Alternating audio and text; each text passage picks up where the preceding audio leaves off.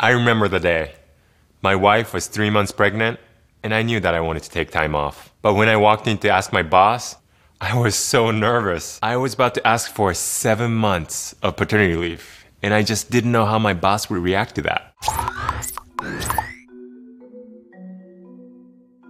Like most men in Japan, I grew up being told that masculinity is supposed to look a certain way. You're supposed to be stoic and strong, dominant and in control, the breadwinner for your family. But when I met my wife, she challenged me on that. She pushed me on thinking that men should always pay for dates, on assuming that women should always do the childcare. Japan offers both mothers and fathers 12 months of paid parental leave. It's been ranked number one in the world in terms of length and compensation for paternity leave. But here's the crazy thing in 2020, only about 7% of fathers took it. And of that 7%, three quarters took a leave of two weeks or less. With pressure at work, most Japanese men just aren't at home during this pivotal time. And that's a shame because paternity leave, it benefits everyone. Here's why normalizing it is so important. I believe deeply in gender equality. I took my wife's last name and even wrote a book about it. And still, I was terrified asking for paternity leave. I'd heard of bosses denying the request or questioning their employees' masculinity. I was scared that in asking for time off, I might be replaced or left behind. But my boss, he accepted my request right away, which made me feel so valued. And it let me focus on what was most important my family. I can't describe how much joy I got seeing my newborn son each day.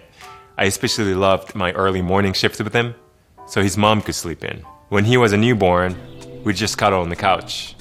And when he got a little bigger, he became my best workout buddy as a cheerleader during my morning runs in his stroller, or as a human dumbbell for squats and biceps curls. I feel so close to my son now.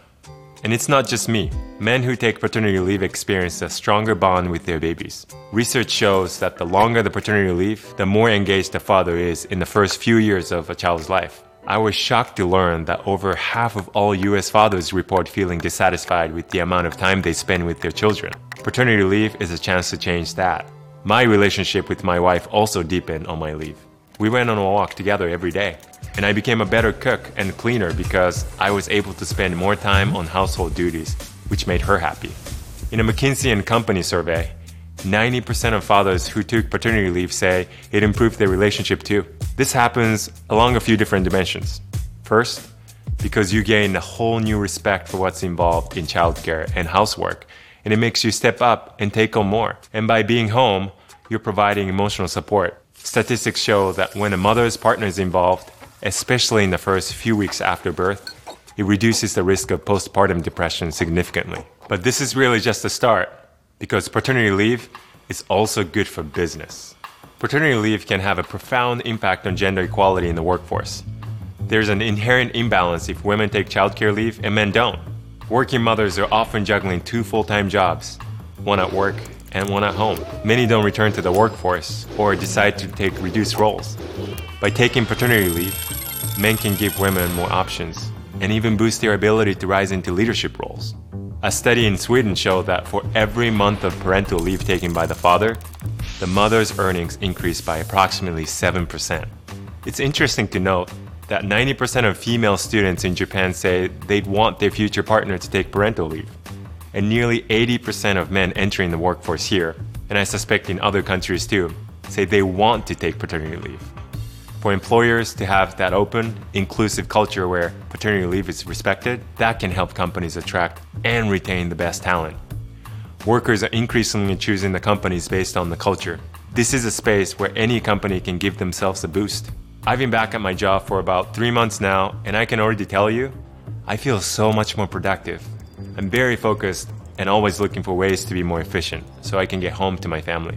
I've heard this from many mothers coming back from maternity leave too, and studies confirm 80% of companies that offer paid family leave report a positive impact on morale, and 70% notice a boost in productivity. It's a positive for any company. And that brings me to my final point. Paternity leave, it's good for society. Paternity leave is one of the big steps we can make in giving partners the opportunity to share the work both at home and at work. It's one of our best bets to bridge the gender gap overall. Research shows that when that gender gap gets smaller, people report higher life satisfaction. Iceland, Norway, and Finland rank top three in the global gender gap index, and over 70% of fathers take paternity leave.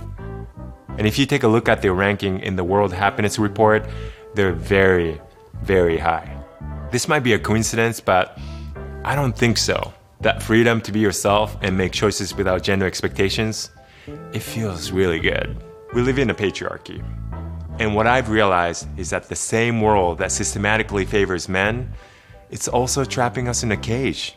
We need more countries to set up systems that allow all parents to take paid childcare leave, to give everyone new options. We need to build a culture that encourages and values men as caretakers, because we can do it too.